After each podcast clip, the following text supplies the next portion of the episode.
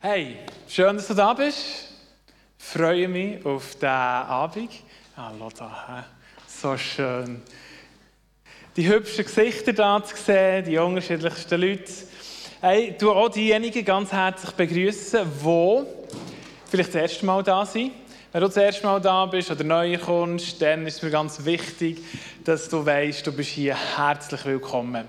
Ich probiere mir das manchmal vorzustellen, wie das so ist wenn man ganz neu daher kommt, das erste Mal vielleicht da ist, und dann sieht man all die gut aussehenden Leute da, die glücklich sind und, und so. Und das ist irgendwie, das ist vielleicht so ein bisschen schräg, so irgendwie so, was ist, wo bin ich da gelandet?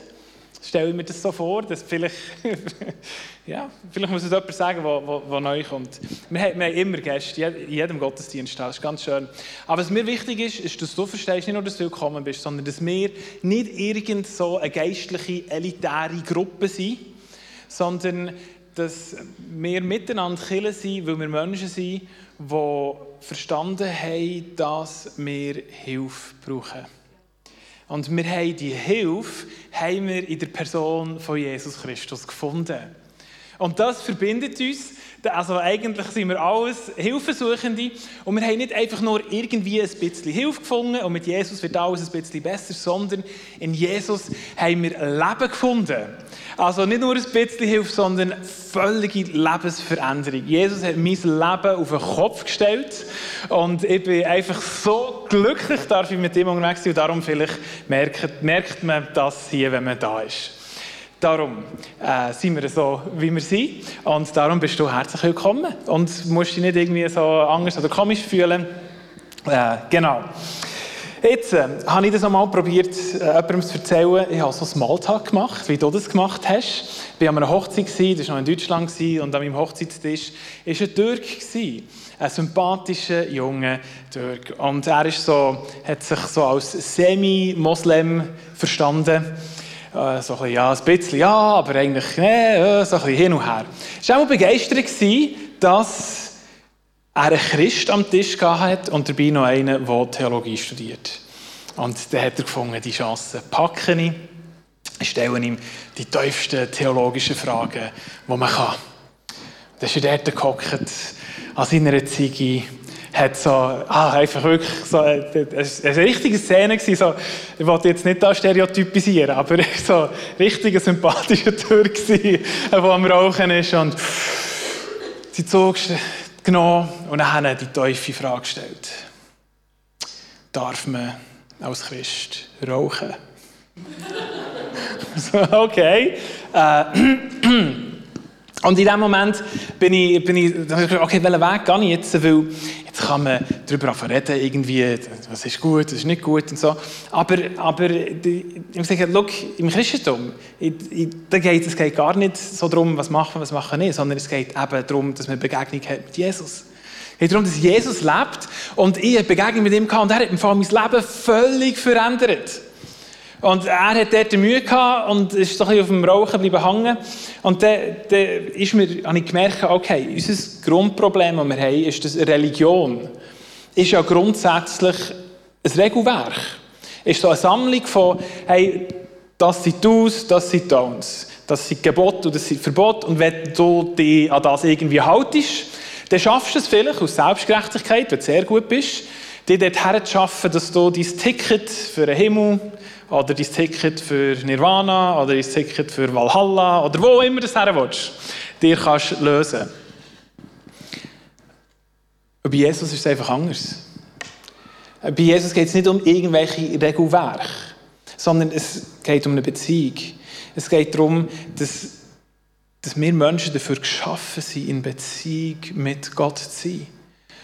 Und dass Jesus kommt und er durch seine Werke und durch seine Gerechtigkeit uns Gnade gibt, dass wir dürfen in die Beziehung zu ihm kommen. Und das ist so etwas anderes. Und das habe ich ihm probiert zu erklären. Wirklich. Also ich habe das, die erste Viertelstunde habe ich einfach gesagt, hey, schau, es geht eigentlich, es geht um Jesus und die Beziehung. Und nach einer Viertelstunde hören und äh, zwei, drei Zigaretten später ist er wieder am Ziehen und stellt nachher die Frage, jetzt Gefühl er hat sich ein bisschen gecheckt, er stellt die Frage, ja, dürfen Christen Alkohol trinken? Kollege, du hast mich nicht verstanden. Den ganzen Abend haben wir geredet, hin und her diskutiert. Äh, ich hatte das Gefühl, irgendein ist er durchgerungen, dass es eben anders ist mit Jesus. Dass es im christlichen Glauben nicht darum geht, was mache ich, sondern es geht darum, was hat Jesus für mich gemacht. Ja, genau. Ganz am Ende des Abends, etwa zwei Päckchen später,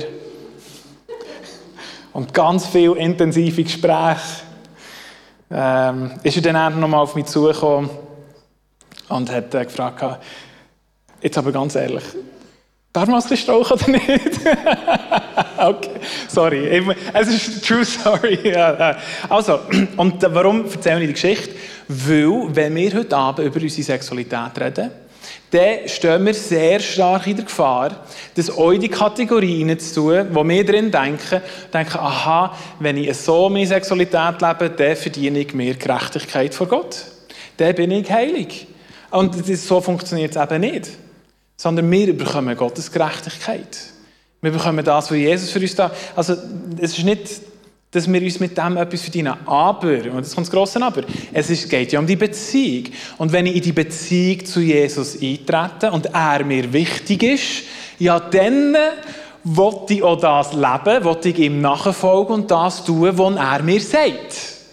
Und aus dem folgt natürlich selbstverständlich auch eine Verhaltensveränderung. Aber die Reihenfolge ist so wichtig. Und warum tue ich mein Verhalten verändern? Ich es verändern, weil ich, weil ich besser sein will? Oder tue ich es verändern, weil Jesus mein Leben verändert hat und ich will ihm nachfolgen und ich vertraue, dass sein Weg der beste Weg für mein Leben ist? Okay. Habt ihr das bei euch? Super, so wichtig, wenn wir über Sexualität reden, dass wir das bei uns haben. Weil Jesus uns befreit hat zur Freiheit, Galater 5, Vers 1. Dort heißt, zur Freiheit hat Christus uns befreit. Bleibt daher standhaft und lasst euch nicht wieder unter das Joch der Sklaverei zwingen. Also schon hier der Gedanke, wenn wir Jesus begegnen, dann macht er uns frei. Von was macht er uns frei? Er macht uns frei von, vom Egoismus, der in uns innen lebt wo, wo wir ständig müssen das machen, was für uns selber ist. Und von dem macht er uns frei und führt uns in unsere echte Bestimmung hinein, nämlich Gott selber abzubilden und mit ihm in Beziehung zu sein. Und dort sollen wir in Freiheit bleiben und das hat auch mit unserer Sexualität zu tun.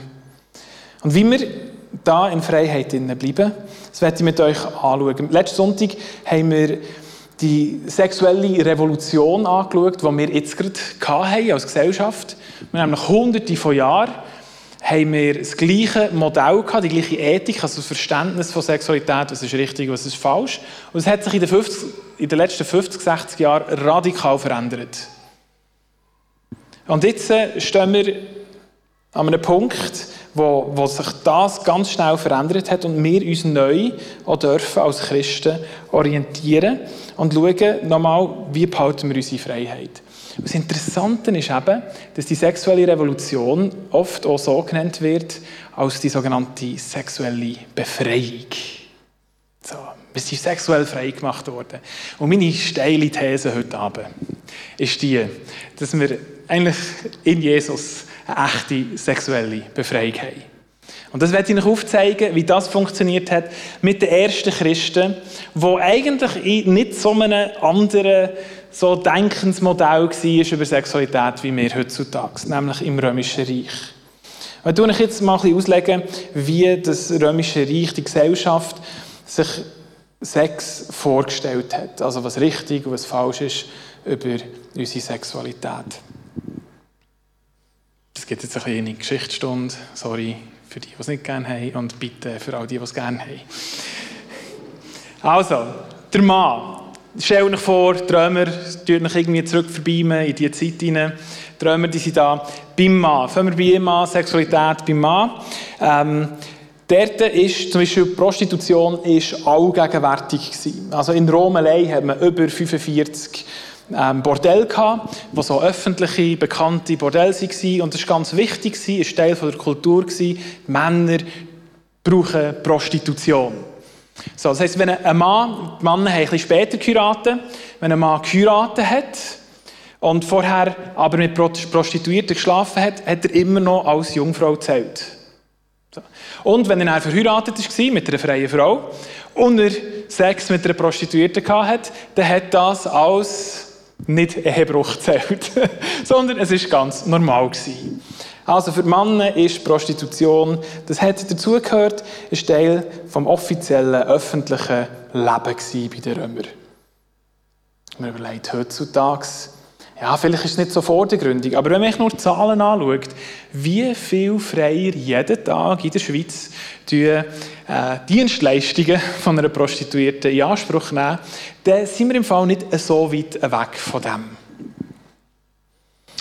Dann haben wir neben der Prostitution haben wir Päderastie gehabt. Das ist ältere Männer, die Sex mit Teenager-Jungs hatten. Und auch hier ist das völlig normal gewesen, hat dazugehört. So, es ist weder beschämend für junge Teenager gewesen, sich älteren Männern herzugeben, noch ist es beschämend für ältere Männer, sich Jungs nachzustellen. Es gibt in der römischen Welt auch einige Beispiele von gleichgeschlechtlichen Paaren, die dauerhaft sind geblieben und im gleichen Alter waren. Und das auch zwischen Männern wie auch bei Frauen. Und die haben ihre ehelichen Rechte nachher rituell durchgesetzt. Es ist recht wichtig, dass wir das auch noch wissen, dass es das auch gegeben hat innerhalb der römischen, Gesellschaft sie also praktisch so, das ist nicht ganz das Gleiche, aber praktisch so eine Homo-Ehe eigentlich installiert gehabt. Dann haben wir nebst der Päderastie haben wir noch Sklaven gehabt. In einem Reich von 70 Millionen Einwohnern, das Römische Reich, da haben wir 7 bis 10 Millionen davon, die Sklaven sind. Und mit den Sklaven kann man machen, was man will. Und Männer dürfen ihre Sexualität mit den Sklaven ausleben, wie sie wollen. So, und da haben die Sklaven nicht viel dazu zu sagen gehabt. Das ist also das wo die Männer gelebt haben. Ähm, und das ist völlig normal gewesen. Es ist sogar so gewesen, dass man gefunden hat, das ist wichtig für einen Mann. Weil, das, man muss es zitieren hier da aus den Quellen, wo ich es habe, ähm, weil die Männer ein Ventil brauchen, um ihre sexuelle Energie loszuwerden. Wenn das nicht passiert, ja, dann, dann drehen die Männer durch. Und dann werden sie wie wilde Tiere und dann haben wir den Bürgerkrieg. So. Das war die Vorstellung vom Römischen Reich von der Sexualität über einen Mann. Dann äh, gehen wir mal zu den Frauen. So, bei den Frauen ist es ein bisschen einfacher, bei den freien Frauen. So, bei den freien Frauen ist das höchste, wichtigste Gut, ist dass man verheiratet ist früh mit einem Mann, dass man als Jungfrau verheiratet wird und nachher nur mit dem Mann Sex hat. Also ihm treu bleibt und ihm allein. Und das war es für die Frauen. Genau. Also, äh, interessant, hä? Es war natürlich so, wenn du als Frau ähm, in Prostitution gekommen bist, dann bist du völlig von der Gesellschaft ausgestoßen worden. So, das war eine Schande. Aber es hat ja eben sehr viele in diesem System innen gehabt.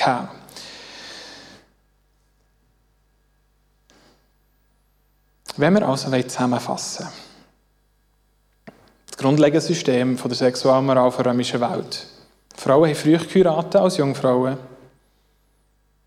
Haben wir ein ausgedehntes Sklavensystem späte Heirat für die Männer und Männer, die mit Prostituierten, mit Jungs und mit Sklaven schlafen. So. Das ist das römische Modell. Und jetzt haben wir mit in dieser römischen Gesellschaft haben wir einen, der auftritt in Galiläa und nachher nach Jerusalem geht und behauptet, er sei der Messias. Und aus dieser Bewegung entsteht eine Kirche ab Pfingsten. Und jetzt haben wir hier eine Gruppe von Leuten, die eigentlich Juden sind. Und Juden die haben ein ganz anderes System von Sexualität gehabt, nämlich das biblische, das Design von Gott. Und die bringen die Botschaft von Jesus jetzt in die ganze bekannte Welt hinein. Das heisst, auch Heiden, also auch Nicht-Juden, lernen jetzt Jesus kennen, die ihre Sexualität völlig so leben, wie das Trümmer eben machen. Das ist ihre Normalität. So lebt man das, so macht man das. Jetzt sind sie konfrontiert mit, ah, Jesus, und haben Erlebnis mit Jesus, begegnen ihm. Und das hat Konsequenzen plötzlich auch auf ihr Denken, wie Sexualität aussieht. Was ist denn Gottes Design für Sexualität? Und hier jetzt in so ein Gespräch hinein können wir hineinschauen. Im 1. Korintherbrief, Kapitel 6 und 7. Ich empfehle euch sowieso, die beiden Kapitel zu lesen. Da sehen wir das Gespräch zwischen Paulus und den neuen, jungen Heidenchristen. Der Kirche, die gegründet ist, von, von Leuten, die aus dem System vom Römischen Reich herauskommen und plötzlich sich auseinandersetzen mit Gottes Design für Sexualität. Gottes Idee von Sexualität. Und, und hier tun wir mal ein bisschen eintauchen in das Gespräch hinein. Es ist nämlich ist super spannend. 1. Korinther 6, Vers 12. Es geht nämlich auch um Freiheit. So, ah, mit Jesus habe ich Freiheit und jetzt mit Sex, wie funktioniert Freiheit und Sex? Seht ihr, alles ist mir erlaubt. Das, er zitiert hier die Korinther, die sagen, ja, alles ist mir doch erlaubt. Also wenn ich mit Jesus lebe, hey, dann bin ich ja frei. Das ist mir alles ist mir erlaubt. Ich meine, der, der Augustinus hat es dann gesagt. Er hat gesagt, liebe und tue, was du willst. Also wenn man so liebt, wie die Bibel Liebe definiert, ja, dann kannst du ja machen, was du willst. Und hier ist es eben, alles ist mir erlaubt. Wer so redet, dem antworte ich. Aber nicht alles, was mir erlaubt ist, ist auch gut für mich und für andere. Alles ist mir erlaubt, aber es darf nicht dahin kommen, dass ich mich von irgendetwas beherrschen lasse. Also was der Paulus jetzt hier aufgreift, ist, okay, was ist eine Freiheit? Freiheit, yes, Freiheit ist wichtig, Freiheit ist gut, es geht ja hier um sexuelle Freiheit hier. Ähm, aber Freiheit braucht gewisse Qualifikationen, dass sie effektiv auch frei bleibt. Also schon nur ganz ein einfaches Beispiel. Meine individuelle Freiheit, sie endet dort, wo die Freiheit vom Nächsten wieder anfängt. Also meine Freiheit kann nur so weit gehen, bis die Freiheit vom anderen entgegenkommt. Sonst überfahren ich die andere Person. Sonst haben wir als Gesellschaft, als ein Miteinander nicht Freiheit.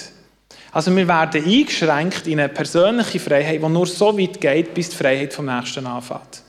Das ist ganz wichtig. Sonst, sonst haben wir nicht wirklich Freiheit. Sonst haben wir äh, Tyrann. Das ist also der äh, erste Punkt. Und dann ist der andere Punkt ist der, dass wenn man Freiheit hat, dass man die nicht brauchen sollte, um wieder in, in eine Gefangenschaft hineinzukommen. Also wenn, wenn jemand der suchtkrank war, durch eine Therapie durchgeht und sich durchschafft und frei wird von der Sucht, dann hat man Freiheit. Das ist schön. Ist man frei von der Sucht. Jetzt sollte man einfach die Freiheit nicht brauchen, um wieder in die Sucht hineinzugehen. So, und das ist das, was der Paulus sagt. Ja, alles ist mir erlaubt. Hey, aber warte schon, was ist denn gut für mich? Was ist gut für andere? Und behaltet uns das wirklich frei? Das sind berechtigte, gute Fragen. Weil, wenn wir die christliche Perspektive, Gottes Design für Sexualität anschauen, merken wir, dass sie unglaublich eng ist. Ich habe es schon letzten Sonntag definiert und zusammengebaut aus ganz unterschiedlichen biblischen Werten. Ich muss hier nochmal kurz zusammenfassen. Gottes Design für unsere Sexualität findet in einem exklusiven Ehebund, der auf Lebzeiten ausgelegt ist, zwischen einem Mann und einer Frau statt. Das ist Gottes Design für unsere Sexualität. Ich mache hier schnell das Fenster auf. Als Jugendpastor bin ich immer wieder gefragt worden, ja, wo genau steht das in der Bibel? Äh, dass man nicht darf und sollte und wo und was darf ich jetzt, was darf ich nicht? Ähm, eben, letzten Sonntag habe ich schön aufgelistet mit den unterschiedlichen theologischen Strömungen, also aufgrund, wie wir geschaffen sind und was Gott sagt. Aber viel einfacher nochmal ist auch das Grundkonzept, wo, wo die Bibel hat, ihr Wortbegriff. Das heisst, sie redet von einer positiven Sexualität, wenn sie innerhalb von dem Design Gottes stattfindet. Und wenn sie außerhalb, Sexualität außerhalb von dem stattfindet, dann wird es Porneia genannt. Das ist das griechische Wort. Es wird unterschiedlich übersetzt, in unseren Übersetzungen, in älteren Übersetzungen als Unzucht oder zum Beispiel NGÜ als sexu sexuelle Unmoral. Es ist also sehr einfach gemacht, alles, was außerhalb von dem stattfindet, wo Gottes Idee ist für unsere Sexualität, wird als Porneia definiert. Es gibt eine ganze Kategorie also für das. Und die Bibel redet eben sehr viel über das. Jetzt können wir also sagen, warte mal, Andi. Du willst von sexueller Befreiung reden und Gottes Design für Sexualität ist aber Jetzt muss ich schauen, dass ich nicht so schweizerdeutsch sage. Ist aber der wirklich eng. Also, das ist der, also, was ist jetzt das für eine Freiheit? Das ist doch, das ist doch nie engig. Das ist doch, was, was, was ist das? Schau mal weiter, wie, wie das Gespräch weiter verläuft. Die Korinther sagen nämlich an Paulus noch, noch folgendes, Vers 13. Sie sagen, das Essen ist für den Magen da und der Magen fürs Essen. Und dem einen wie dem anderen wird Gott ein Ende bereiten.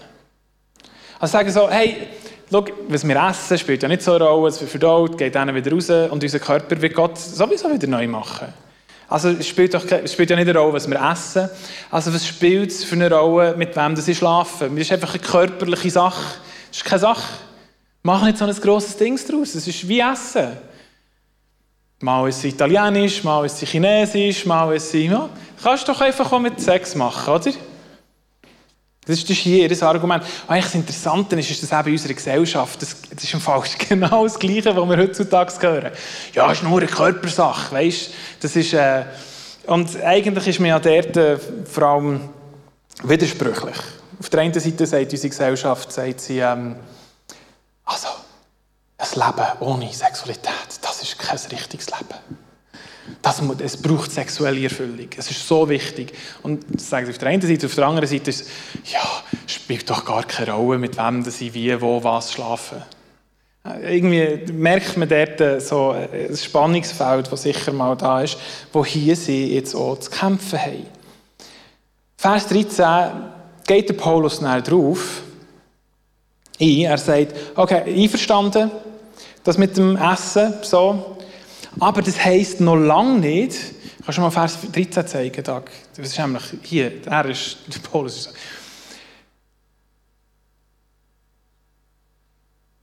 Nein, du musst eins zurück. Genau da.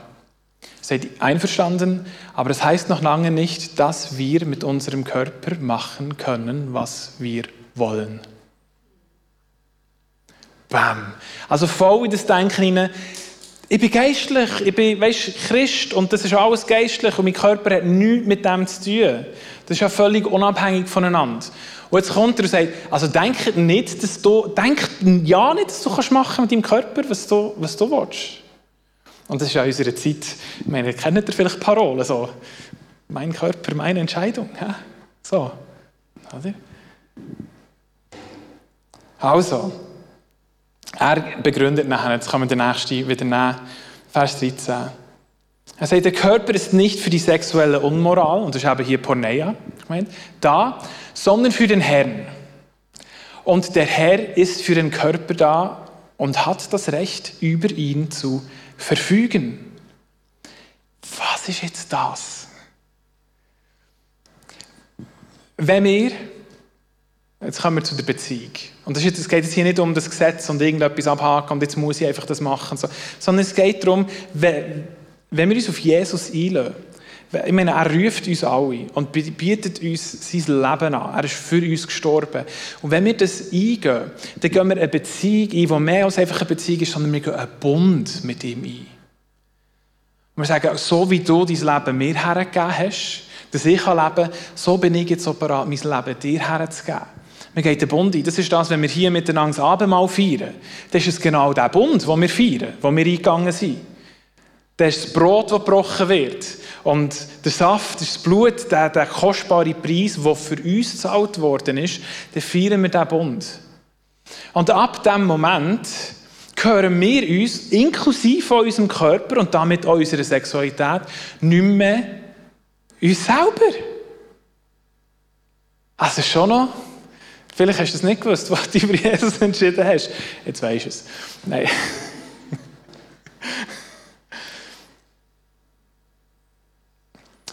Wenn wir also in einer Gesellschaft leben, die von Einvernehmlichkeit ausgeht, das ist ja in unserer heutigen Zeit, ist das Nonplusultra, ähm, Erwachsene, die einvernehmlich Sex miteinander haben, da kannst du eigentlich machen, was du willst, ist alles gut. Einfach einvernehmlich muss es sein.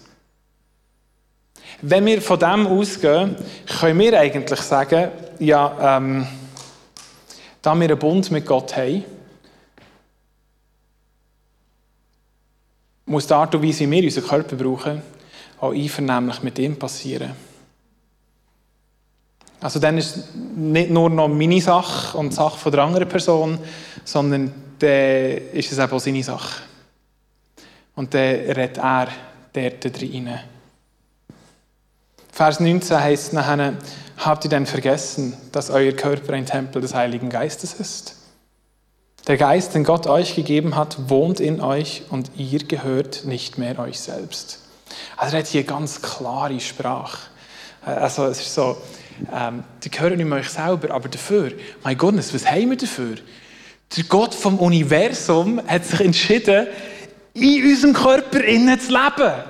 Wie crazy! Mit seiner ganzen Kraft, mit seiner Macht, mit seinem Frieden, mit sein, einfach er ist da in uns innen. Also das ist ein Trade-off, den ich mir jeden Tag. Also das ist das, ist das Beste überhaupt. Er sagt, hey, hast du das vergessen? Du kannst nicht machen, was du willst. Das ist der Tempo vom Heiligen Geist.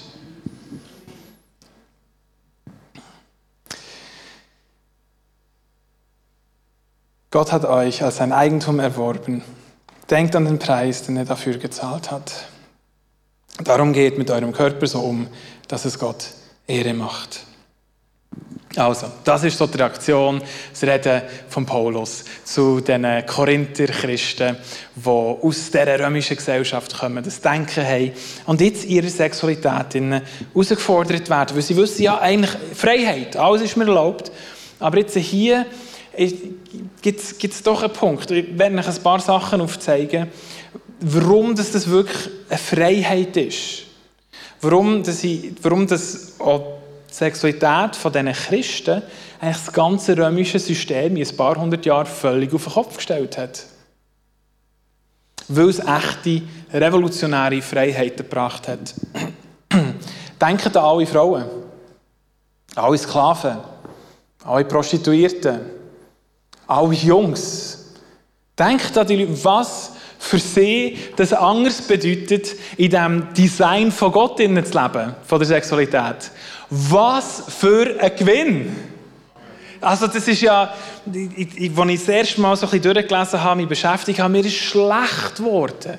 Oder der Missbrauch dort, die Gewalt, die dahinter steckt, äh, Grenzüberschreitungen, das Einfordern, die Einseitigkeit, das ist also furchtbar. Und jetzt, äh, jetzt kommt Gott mit, mit seinem Design, und das ist für die auch viel besser. Jetzt kann man sagen, ja, die Männer sind die grossen Verlierer. He? Sind wirklich die Verlierer? Haben die Männer, wo, wo, wo man das Gefühl hat, äh, ja, sie sind eigentlich wie Tiere, oder? Wenn sie sich nicht befriedigen können, dann haben sie sich nicht im Griff. Und, genau, genau um das geht es hier eben auch, dass, dass wir uns nicht beherrschen von einer Sache. Und die Perspektive von Gott über einen Mann ist, du kannst herrschen über deinen Körper. Du bist dem nicht ausgesetzt. Du wirst nicht beherrscht, sondern du bist eben frei. Und darum ist das eine echte Freiheit. Und es ist ja nicht nur einfach die Männer, sondern es ist mit allen Unverheirateten, mit den Verwitweten, mit den Eunuchen, mit all denen, die nicht in ein klassisches Modell hineinpassen. Oder? Wir sind frei. Wir, wir im Design von Gott für unsere Sexualität ist es eben so, dass wir nicht Sexualität brauchen, um ein erfülltes Leben zu haben. Und ich weiss, das ist so das Gegenteil von dem, was unsere Gesellschaft uns sagt. Und was die römische Gesellschaft gesagt hat. So, also bei uns ist einfach so, hey, ohne Sexualität und Ausprobieren und was auch immer und da noch, kannst du kein erfülltes Leben haben. Und das ist einfach, das sagt uns die Bibel hier, nein, das ist nicht so. Wir brauchen es nicht. Jesus hat es uns vorgelebt. Als Mann, der nie seine Sexualität ausgelebt hat und weit mehr als ein erfülltes Leben hat.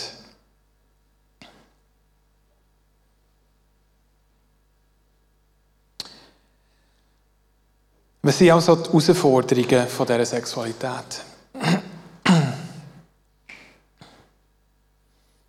Und hier werde ich auch ganz ehrlich sein, authentisch sein, wenn wir, wenn wir über das reden, dass das Gottesdesign eng ist. Und das ist für uns nicht nur einfach. Nein, wirklich nicht. Ich kann schon begeistert da vorne von Jesus, er ist uns, sein Geist, wir sind im Tempel, so cool. Alles wirklich cool, wirklich. Aber es kommt auch der Alltag. Und wir sind sexuelle Wesen und wir haben sexuelle Bedürfnisse. Und jetzt, was machen wir, wenn diese sexuellen Bedürfnisse nicht gestillt werden? Das ist schwierig. Das ist, das ist nichts Einfaches. Und ich glaube, es gibt in, all, wirklich in fast allen unseren Leben gibt es die Momente, gewissen, ist eine größere Frage, bei anderen weniger gross, aber bei allen kommt, kommt der Moment, wo wir aufgrund von nicht erfüllter Sexualität auch Gott ein Stück weit hinterfragen. Seine Güte hinterfragen. Auch seine, sein Design hinterfragen. Also was machen wir, wenn wir, wenn wir keinen Partner finden? Das, das, das tut weh. Und, und Sexualität ist auch ein Teil davon.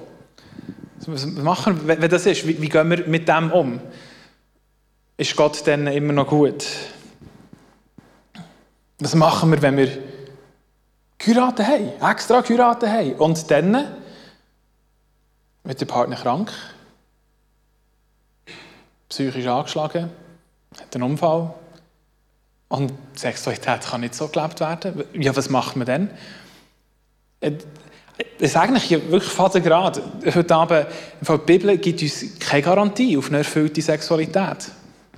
Es ist nicht, wenn du voll in diesem Design lebst und alles so machst, wie Gott sagt, dann wirst du die erfüllte, beste Sexualität haben. Es gibt keine Garantie. Es kann sein, ja. Und das ist etwas sehr Schönes und Gutes, sagt uns die Bibel. Aber wir haben nicht eine Garantie. Und die Sache ist aber die, wir haben aber eine Garantie, dass Jesus mit uns ist. Dass er bei uns ist. Dass er gut ist. Dass er uns Kraft gibt. Dass er uns die richtige Perspektive gibt. Dass er uns den Frieden gibt. Da haben wir eine Garantie. Aber wenn wir nochmal zurückkommen, was machen wir, wenn ist vielleicht auch unser Gefühl. Ähm, oder unsere Neigen außerhalb von Gottes Einvernehmen sein für Sexualität. Wie gehen wir mit diesem Frust um? Wie gehen wir damit um, wenn Gott von uns verlangt, uns selbst zu verleugnen? Weil das ist es. Oder? Es gibt zwei Wege. Äh, der eine Weg, den wir nehmen können, ist der Weg, den Adam und Eva genommen haben, sie im Garten waren und vom Teufel sie versucht wurden, die Frucht zu essen. Und was sie gemacht haben, ist, sie haben die Frucht untersucht und haben sie angeschaut. Die Frucht, die Gott gesagt hat, das ist nicht gut zum Essen. Und was sie gesehen haben, sie haben gesehen, wow, das ist eine schöne Frucht. Die Frucht ist gut zum Essen. Das war ihr Urteil. Gewesen. Hey, und, und wir, wir, können, wir kommen ganz schnell zu dem Punkt, dass wir etwas untersuchen, eine Form von Sexualität anschauen und zum Urteil kommen, hey, das ist doch gut. Das sieht doch schön. Das tut ja niemandem weh. Und dabei ist man noch glücklich. Was ist, was, also, also, ein liebender Gott, oder? Er sagt doch nicht Nein zu so etwas. Das ist gut. Merkt ihr, oder? Das ist der Weg, den Adam und Eva gewählt haben. Und wir dürfen einfach echt nicht in die Falle tappen. Wir tun uns in Gottes Position hinein. Wir maßen uns an, selber Gott zu sein. Wenn mir etwas von Gott sagt, das ist außerhalb von meiner Idee, von meinem Design, wenn wir einfach sagen, das ist gut. Und das haben wir persönlich versucht, aber wir sind auch als Christen in unserer Gesellschaft versucht, das einfach zu machen. Lang ist es um Toleranz gegangen in unserer Gesellschaft, dass man andere Wertesysteme für Sexualität toleriert. Und ich finde, das sollte man noch. Ich verlange von keinem Christ, äh, von keinem Nicht-Christ, niemandem, wo Jesus nicht nachfolgt, so zu leben, wie Gott es sagt. Das verlange ich wirklich nicht. Da kann man andere Wertesysteme haben. Aber was heutzutage immer mehr verlangt wird, ist nicht nur Toleranz, sondern Akzeptanz.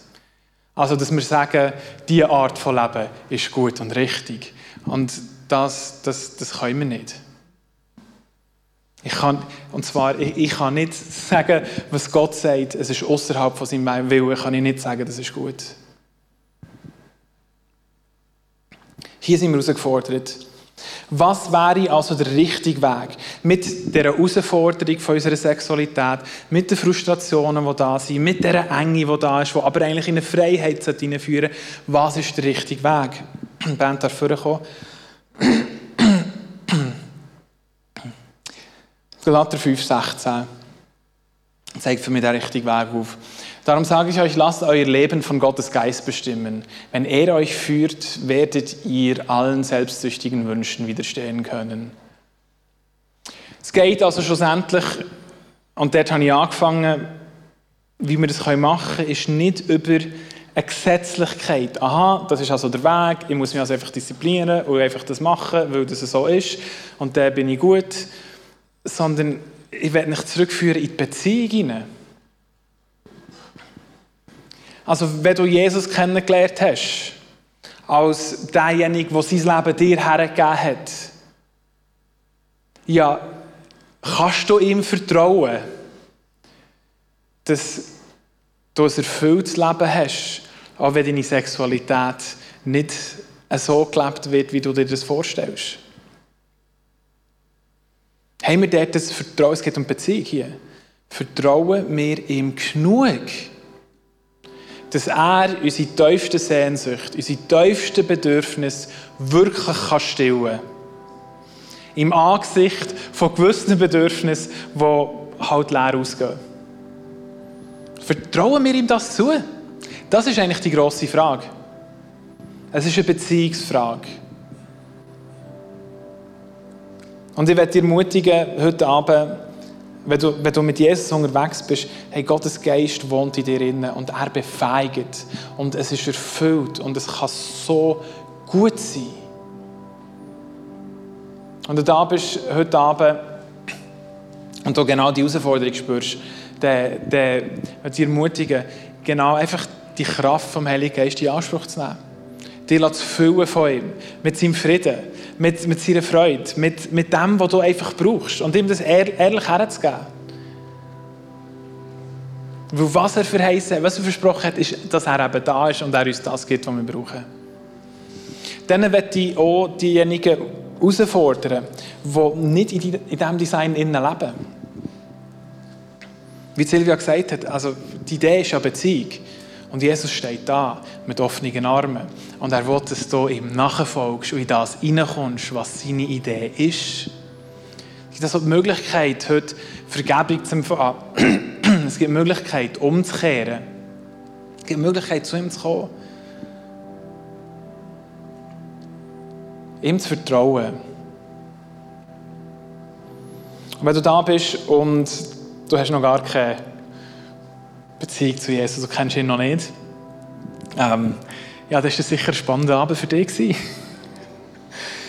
Und der äh, gibt sicher einiges zu denken.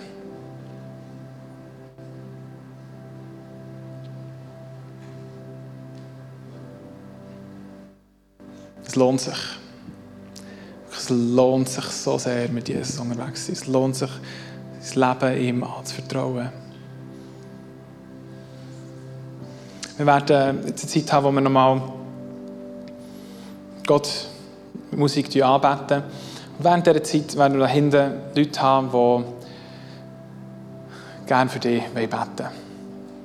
Und die ermutigen dazu, wenn du innerlich merkst, hey, da ist ein Ringen, da ist ein Entscheiden dran. Und wenn du irgendein Anliegen, sonst etwas hast, muss ja nicht mit dem Thema für die Abend zu tun haben, dann beten die Leute sehr gerne für dich und mit dir.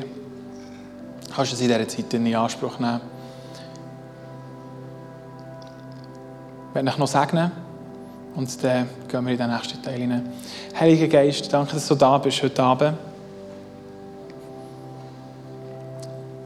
Und dass in dir innen die Kraft ist, die Jesus von den Toten auferweckt hat. Was für eine Power. Und ich, ich bitte dich um so Auferweckungskraft auch in uns innen. Das, wo wir an unsere persönlichen Grenzen stoßen.